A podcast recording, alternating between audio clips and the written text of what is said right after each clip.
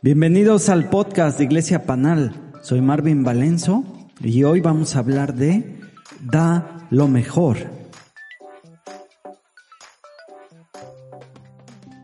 Tuvimos un invitado muy especial, al pastor Lino Valdés, desde Tarifa, España, así que te invito a que puedas escuchar el mensaje que él compartió con nosotros.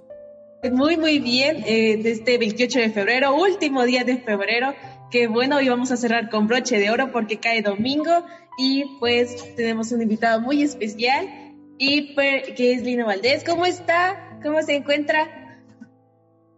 Hola, ¿qué tal? Eh, me encuentro con mucha alegría de verdad de estar aquí esta mañana eh, con vosotros tarde desde aquí. Aquí ahora mismo son las 6 de la tarde y de verdad muy, muy contentos. Aquí hace una temperatura de 16 eh, grados. Sí, sensación térmica de 8, un poco frío, está nublado, pero con muchas ganas de estar este tiempo con vosotros. Qué bueno, qué bueno, esperemos que se le esté pasando bien. Por ahí vi que tenía café, sigue bebiendo, aquí no se preocupe. Eh, aquí de hecho también tenemos la buena costumbre de poder tener algo, algo para poder tomar o para pasar el rato. Así que sea bienvenido. Muchas gracias, muchas gracias. Pues sí, claro que sí. Aquí son las 6 de la tarde con 31 minutos y decirles que es un privilegio increíble el poder pasar este tiempo con vosotros, con ustedes, en familia. Bueno, mi nombre es Lino Valdés y soy de Morelia, Michoacán. Em, tengo 52 años ahora.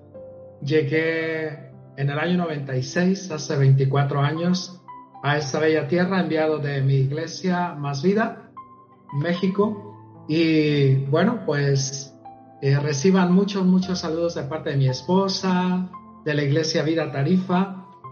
Eh, la verdad es que estamos viviendo tiempos eh, de oportunidades. Quizás no es el tiempo que nos hubiera gustado, nadie nos preparó para una pandemia, pero la buena noticia es que Jesús está con nosotros, sigue edificando su iglesia y quisiera que fuésemos al libro de Marcos, al Evangelio de Marcos, capítulo 14, del 1 al 6. Voy a dar lectura de esta manera. Dice, faltaban solo dos días para la Pascua y para la fiesta de los panes sin levadura. Los jefes de los sacerdotes y los maestros de la ley buscaban con artimañas cómo arrestar a Jesús para matarlo. Por eso decían, no, durante la fiesta no sea que se amotine el pueblo. En Betania, mientras estaba él sentado a la mesa en casa de Simón, llamado el leproso, llegó una mujer con un frasco de alabastro lleno de un perfume muy costoso, hecho de nardo puro. Rompió el frasco y derramó el perfume sobre la cabeza de Jesús. Algunos de los presentes comentaban indignados, ¿para qué ese desperdicio de perfume? podría haberse vendido por muchísimo dinero. Literalmente estamos hablando de 300 denarios para darlo de comer a los pobres y la reprendían con severidad. Ese es el pasaje que sentí de, tomar para compartir en esta tarde, en esta mañana con ustedes. Permítanme hacer una breve oración. Padre, gracias, gracias, gracias por tu grande amor. Espíritu de Dios, te invitamos para que vengas, nos des luz y Padre, que esta tarde, mañana en México, sea, Señor, una tarde de tu inspiración, de tu luz, de tu iluminación Padre, abrimos nuestro entendimiento, todo lo que somos, en el nombre de Jesús. Amén. Decía, bueno, hoy vamos a reflexionar sobre algo que tiene que ver con el sentido común y hablaremos sobre el sentido de arriba. Ese sentido del cielo que anhela permear, que anhela afectar nuestro estilo de vida, de tal manera que cada decisión que tomamos, por a veces por sencilla que sea, pueda ser una decisión cada vez más acertada. Como seguidores de Jesús, eh, entendí que necesitamos conocerlo cada vez más en la esfera de lo sobrenatural, eh, en esa cultura celestial, donde Jesús sí se hace accesible y Él se alegra cuando tomamos iniciativas desde lo que sí somos, o sea, desde nuestra identidad. Y nuestra identidad es que somos hijos amados, somos hijos escogidos, somos hijos llamados por su pura, por su pura gracia. Eh, no es que seamos mejores que otros, no es que, que somos más lumbreras, más inteligentes que otros y que por eso Dios se fijó en nosotros, no. O sea, Dios, por su pura gracia, nos amó, nos ama y por su pura gracia Él nos ha llamado. Y entonces nosotros, por tanto, podemos tener iniciativa y estas iniciativas pues podemos ponerlas en acción. En nuestro pasaje vamos que acabamos de leer eh, me llama la atención varios aspectos y el escenario es Jesús está en Betania. Eh, Betania significa tierra de frutos. Y entonces Jesús está ahí. Es increíble cómo sus discursos de Jesús siempre fueron intencionales. Los escenarios fueron muy, muy, muy intencionales también. Y esta vez está en la casa de un tal Simón el leproso. Eh, y está, o sea, sentado a la mesa. Alguien había tenido la iniciativa para ofrecerle una cena en su honor. ¿Y a cuántos de los presentes les gusta invitar gente a vuestra casa eh, o recibir una invitación? En mi caso a mí me encanta. Hemos abierto esta sesión antes, antes de, de las seis, antes de las once de la mañana y las conversaciones todas giraron en torno a comida y, y saben, se me hacía la boca agua, como decimos. Eh, al recordar las comidas de la tierra, los sabores, las aromas, ¿sí? Y, y yo creo que mm, la mayoría de nosotros algo se nos da muy bien y en mi caso se me da muy bien comer, ¿sabes? O sea, se me da muy, muy bien comer y disfruto de verdad con las invitaciones eh, que nos hacen y hacemos. Nuestra casa eh, es algo muy especial y quiero puntualizar algo eh, la cultura mexicana eh, y sobre todo es, eh, la, cultura de, de, los estados en México. hay algo que a mi esposa le impresiona y es que su hospitalidad es increíble. O sea, te invitan a lo que hay a todas horas, a cualquier hora. Yo crecí hasta los 11 años en un pueblo y recuerdo a mi madre cada vez que llegaba alguien, no importa si eran las 11 de la mañana, la 1 de la tarde, las 3 de la tarde, eh, las 5 de la tarde, lo primero que hacía era invitarle a comer un taco, a calentarle la comida, lo que hubiese y poder compartirle. Así que decimos en este caso, Jesús está ahí atendiendo la invitación, la iniciativa de alguien que dijo, eh, bueno, ven a mi casa, vamos a, vamos a cenar. Dice, y de pronto aparece una mujer con un frasco de alabastro. Según el Evangelio de Juan, se trata de María, la hermana de Marta y de Lázaro. Y habéis conocido, escuchado ya un poco la historia de esas dos mujeres y Lázaro. Eh, en ese momento Lázaro ya ha resucitado. Y quiero compartir tres cosas que hizo María. Ah, que hizo María una vez que llegó allí. Dice que al saber que Jesús estaba en su ciudad, decidió ir a donde él estaba. Eh, María no quería perderse la oportunidad de mostrar su más profunda gratitud por lo que Jesús había hecho. Quiero deciros, una de las cosas que más agrada al corazón del Padre, al corazón de Jesús, es cuando aprendemos a tener un corazón agradecido por lo que Él es y por lo que Él ha hecho. Y mi invitación en esta mañana es que decidas enfocar en tu temporada, en esa temporada, por difícil, por compleja, por incierta que sea, aprende a enfocar la persona de Jesús. ¿sí? Y, de una manera como María lo hizo, enfocarlo desde la gratitud. Alguien dijo que el nivel de nuestra espiritualidad eh, se mide no tanto por nuestro conocimiento intelectual que podamos tener acerca de Jesús o por nuestra calidad um, teológica que sea perfecta, no, sino por nuestro nivel de gratitud, nuestro nivel de gratitud hacia lo que ya Dios ha hecho. La segunda cosa que, que María hizo, sí, dice que llevó un presente un frasco de alabastro lleno de perfume. Dice que no era cualquier perfume.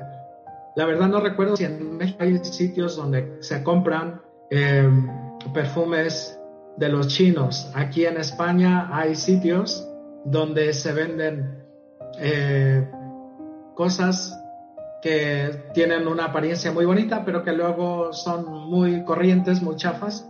Y en el caso de eh, María, lo que ella llevó, su presente, fue un, fue, un frasco de alabastro lleno de perfume, un perfume costoso y, es interesante cómo cita ahí la escritura que era de un valor de 300 denarios. Ese importe investigando me llamó la atención porque pude recientemente terminar estudios en administración y finanzas y ahora cada vez que veo una cantidad necesito saber interpretar su, su contexto actual y entonces investigué y me di cuenta que el valor de ese perfume era el sueldo de un funcionario de aquel tiempo eh, que equivalía al sueldo de un año y medio. Imagínate, o sea, no era cualquier perfume, era un perfume costoso. Y es interesante que en ese encuentro, en ese encuentro, ojo, Jesús ni mandó llamar a María, ni tampoco le pidió nada. Sin embargo, cuando tú y yo nos encontramos con la gloria de Jesús, con ese amor inagotable, con esa gracia que, que nos envuelve, sabes, eh, no podemos permanecer activos algo muy dentro levanta al punto que todo lo que somos y todo lo que tenemos nos parece poco para entregarle a sus pies. El año 2006 habían nacido ya nuestros dos primeros hijos.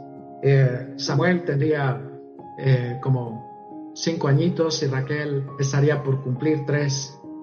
Y de pronto eh, mi esposa se sentía un poquito regular y de salud, un poco cansada y tal, y dijo, bueno, eh, no me he hecho ninguna analítica, decide ir a su médico eh, y le tiene que convencer al médico, mire, por favor, es, necesito hacerme una analítica, revisar y tal. Mi salud hace dos años y medio he tenido un parto y, eh, y quiero saber cómo estoy. El médico le dijo, mire, usted se ve perfecta, no hace falta y tal. Dice, pero por su insistencia este, ahí está, ordenó una analítica, unos análisis de sangre y tal. Mm, para hacer la historia corta, eh, nos llaman en menos de 24 horas del hospital, una vez que repiten la prueba, y la noticia es, encontramos eh, células no reactivas en su médula espinal, en su médula. Así que eh, o sea, en ese momento sentimos como se abrió casi el infierno delante de nuestros pies, un abismo Y porque por un momento, o sea, eh, era como, o sea, e, esa prueba estaba a punto de tragarse nuestra, nuestros proyectos, nuestros sueños, ilusiones, porque estábamos hablando de una leucemia en estado agudo y su médula estaba afectada ya al 70%. Recuerdo cómo, cómo el Señor vino y nos abrazó como un águila, vino y nos puso sobre sus alas y, Dios nos dio la victoria. Recuerdo cuando ella pasó por el área de trasplante de médula, eh, después de dar varios tratamientos de, de, caballo, de quimioterapia que la dejaban, o sea, la dejaban hecha polvo y tal. Recuerdo que ya cuando la tercera quimio, pues eh, tenían que dejar su médula, sus defensas a cero en una cápsula ahí este, durante un mes. Y recuerdo que al día, no sé, aproximadamente al día 20 del mes, eh, inyectaban por vía, por vena, esas células madre que habían, este, que habían reproducido del donante que era mi cuñada y, este, y entonces pues la introducen y tal, y ahora son días que tienen que pasar para que eh, esas nuevas células se adapten a la nueva médula. Pero esas, esos días son cruciales porque el cuerpo o la rechaza o la recibe y bueno, y recuerdo que en esa ocasión yo estaba ah, pues llevando, seguíamos haciendo iglesia, eh, yo me dedico al tema de la pintura decorativa y pintando fachadas en exteriores y tal. Y recuerdo que em, pues habíamos rendido todo al Señor, le dijimos, Dios, más importante eres tú. No a estas alturas del partido no estamos para decirte lo que tienes que hacer. Em, eh, sabemos que esto no ha venido de ti, lo has permitido. Em, es ah, o sea, es perder el tiempo decir con esto nos pagas porque esto no ha venido de ti. Em, o sea, no, no estábamos para perder el tiempo en hacer preguntas tontas, pero sí para decir Dios, eh, aquí estamos, eh, tú sabes lo que permites y, y, algo dentro de nosotros nos decía, sois afortunados por contar con una fe, contar, contar con un Dios como el que tenemos y como el Espíritu de Dios diciéndome, mira, ahora es el tiempo de echar mano de todo aquello que has compartido en, en, todos estos años y tal. Y fue así. Entonces el Espíritu de Dios vino de una manera muy especial, como sabe hacerlo. Y recuerdo que cuando, cuando pasaba un día, otro día, una semana y la médula no producía ninguna célula nueva, eh, seguíamos confiando, seguíamos confiando. En cualquier momento este, podíamos recibir la mala noticia de que podía ser que ella no saldría ya más con vida de esa cápsula, pero de pronto el Espíritu de Dios vino y habló a mi corazón esas palabras. Ah, Lino, Billy es mi hija y, y, a mí me place darle, eh, darle vida, darle salud, darle sanidad, por cuanto ella ha sido generosa conmigo por cuanto me ha dado más de lo que yo le he pedido. Y recuerdo que en aquella ocasión eh, le di las gracias a Dios, me hinché de llorar y eso fue por la mañana y por la tarde recibí la primera llamada del, del, del área de hematología diciendo empiezan a subir el número de, de células nuevas y buenas y empezaron, o sea, de la mañana a la tarde, de, de 200, empezaron 200 y luego a otro día 2000 y luego al otro día 4000 y wow, o sea, en tres días su médula había remontado a los valores donde debían de estar. Y yo quiero deciros que, o sea, eh,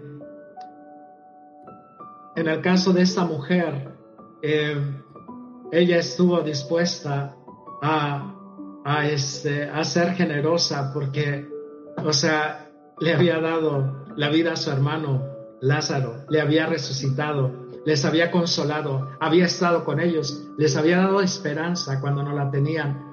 La tercera cosa que hizo esta mujer dice que rompió el frasco y lo derramó sobre su cabeza.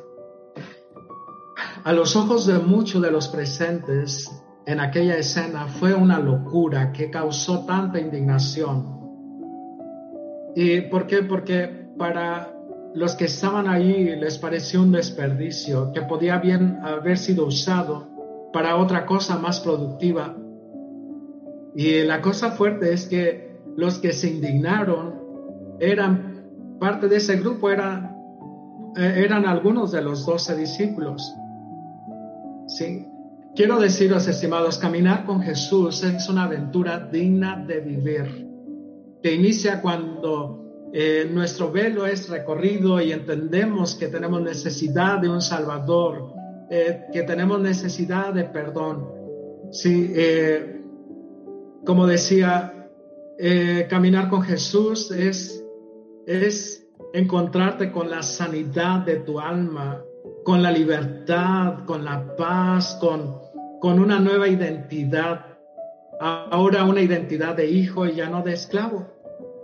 Mira, para muchos el hecho de que pongamos nuestra vida en las manos de Dios eh, le puede parecer un desperdicio y les puede resultar indignante y hasta ofensivo. Eh, yo recuerdo cuando en el año 90 y en el año 92 eh, Dios trajo un sentir por las naciones estaba, llevaba cuatro años de estar pastoreando una iglesia que había podido plantar en una comunidad en México.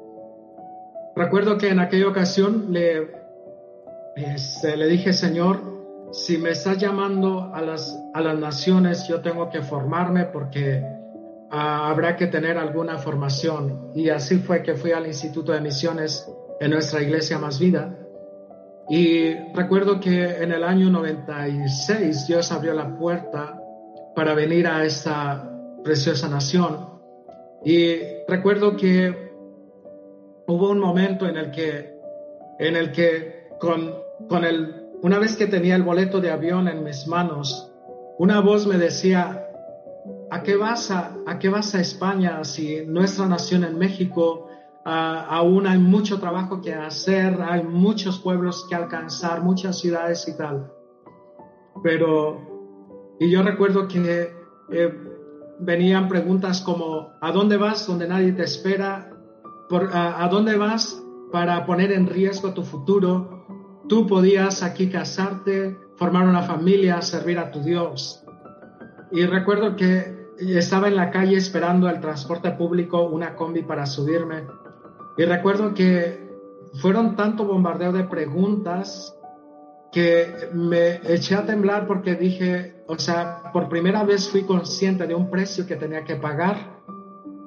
Y, y entonces así como que estuve a punto de decir, eh, dejo, dejo ese llamado por las naciones, pero de pronto vino a mi mente las mañanas, las madrugadas que por dos años eh, experimentaba al lado de un compañero, dos y después toda la escuela, que nos levantábamos a las cinco de la mañana para clamar por las naciones. Y fue allí cuando Dios me mostraba la nación de España, gente necesitada, jóvenes eh, de verdad eh, perdidos, pero también me mostraba jóvenes encontrándose con Dios, familias encontrándose con Dios. Y recuerdo que en aquel momento, recuerdo que me estremecí y le dije, Dios, Ah, estoy dispuesto y, y, daré el paso y así fue como, este, pues, como decía, para muchos eh, era como un desperdicio mi paso, mi decisión, ¿sí? Eh, contenía riesgos, sí, pero eh, gracias a Dios, o sea, esta mujer que no se dejó llevar por su sentido común cultural, que le decía, el sentido común cultural de ese tiempo de, Jesús es que la mujer no tenía acceso a, ciertos círculos y mucho menos a, la, a irrumpir, a estar delante de un maestro y menos tener esa clase de iniciativa. Quiero decir, aplicar el sentido del cielo es igual a influenciar o a una influencia real en la tierra. quiero compartirte ya para terminar eh, tres cosas que te ayuden a crecer en una influencia real, en una influencia para tu, o sea, para tu tiempo, para ti mismo primeramente, en la esfera de tu propia vida, de tu familia, en, en la esfera laboral. Eh, y quiero compartirte estas tres cosas. Número uno, elige la presencia de Jesús cada día. Eh, pon, ponla en valor, ¿sí? Ponerla en valor es importante. No importa cuál sea la temporada, Hebreos 11.6 dice, 11.6b dice, cualquiera que se acerca a Dios tiene que creer que Él existe y que recompensa a quienes lo buscan. Y otra versión dice que galardona. ¿Sabes? Eh, Dios tiene, tiene cosas únicas, especiales, que, que quiere compartir contigo cuando tú eliges, cuando pones en valor su presencia, la eliges cada día. Antes de la, antes de, que venga los afanes, antes de que venga la angustia, antes de que venga la preocupación, elige la presencia de Jesús. ¿Y por qué? Porque es ahí donde, ¿sabes? está la primera área de influencia, que es nuestra propia vida. O sea, permitir que, que su palabra, que su verdad, que su persona, o sea, eh, al, al empezar el nuevo día, o sea, puedas ver a un Jesús contento, con su sonrisa por ti, con su promesa sobre ti, con su mirada de aprobación por ti. Y decía, es una decisión diaria es una decisión, es una actitud y también es un estilo de vida. Es un estilo de vida elegir la presencia de Jesús. Número dos, elegir honrar al cuerpo de Cristo. Sí, esa mujer ahí delante de Jesús estaba, sabes, estaba haciendo algo muy, muy especial. Era honrar el cuerpo de Jesús para un acontecimiento que vendría. Estaba, o sea, ella no, no se había dado cuenta quizás, pero lo que estaba haciendo era ungir su cuerpo para la sepultura. Así que vemos que eh, el cuerpo de Cristo, el día en este tiempo, es su iglesia de manera global, ¿sí? Y es la expresión de, su cuerpo desde lo global hasta lo local. Ahí, eh, Panal, en aquella zona de México, en el estado de Guerrero, es parte importante de ese cuerpo extendido de Jesús en toda la tierra. Así que, mira, quisiera animarte para que te veas en la perspectiva de lo alto. En esa perspectiva, Sabes, somos la expresión de amor. La expresión más grande de amor de Jesús en la tierra para mostrar su belleza, para mostrar eh, esa, e, esa gracia que hemos recibido.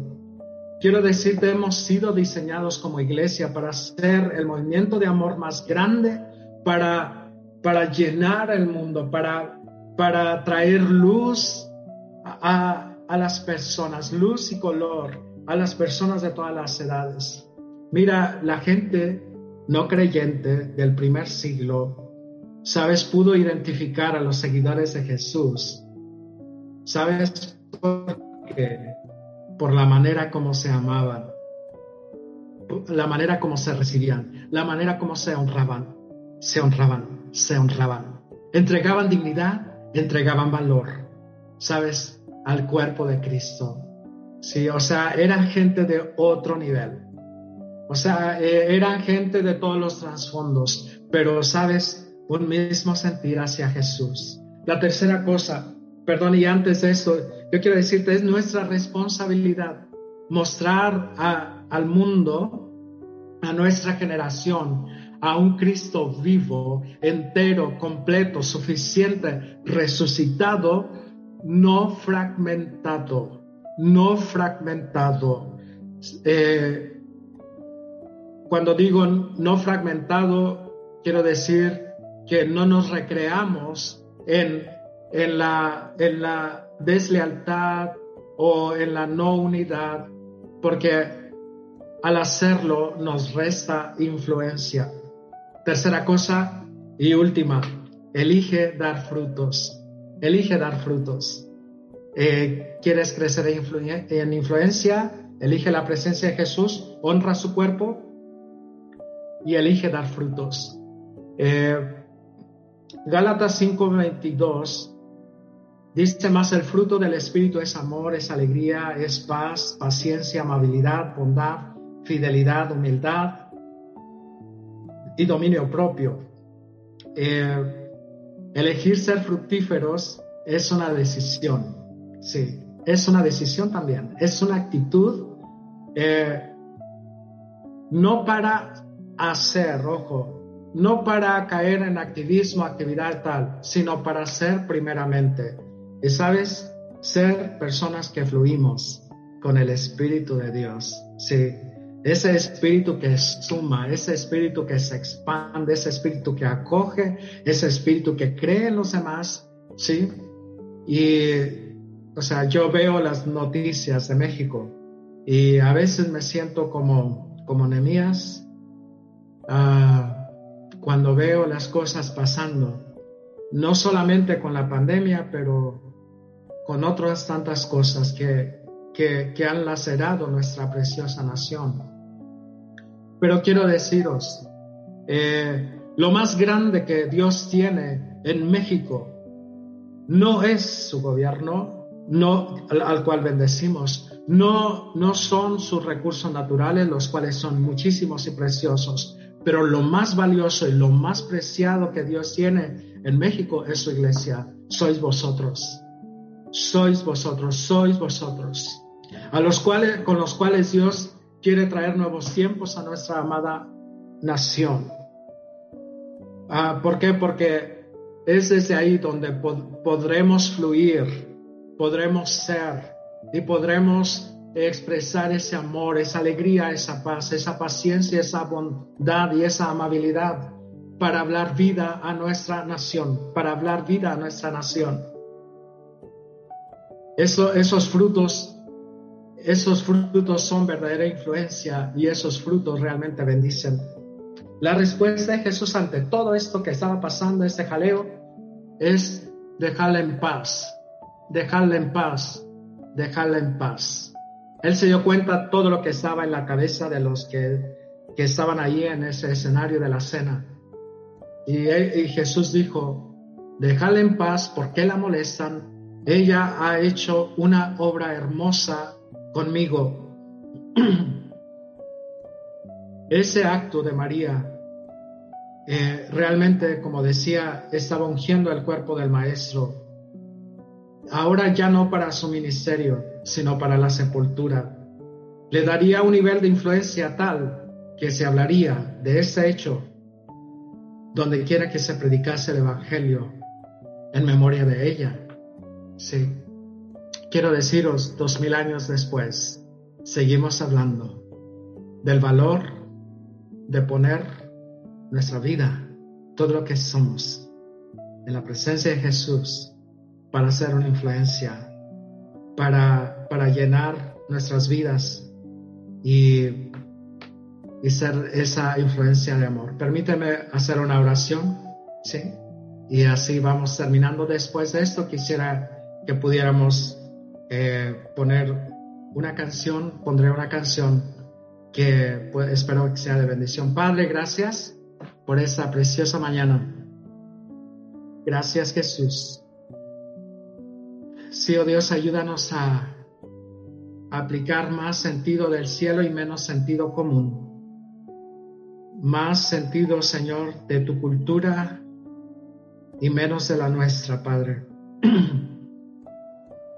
Ayúdanos a crecer en la intimidad contigo, en honrar a tu cuerpo y a honrar a todos, Padre, a entregar honor. Padre, y en esta hora oro, Señor, que Oh Dios, que podamos desarrollar un nivel de, relación contigo, que podamos dar frutos, frutos para tu gloria.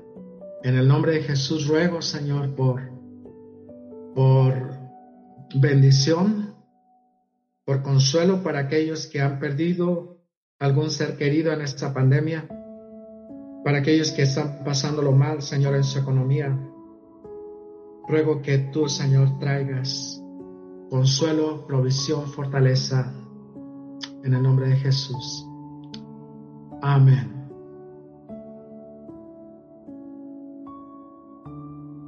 Qué buen mensaje escuchamos. Te invitamos a que te conectes a nuestras reuniones los domingos a las 11 de la mañana por la plataforma de Zoom. No te olvides de aprender, creer, practicar y compartir. Recuerda, Panal, conectar para transformar. Bendiciones para todos.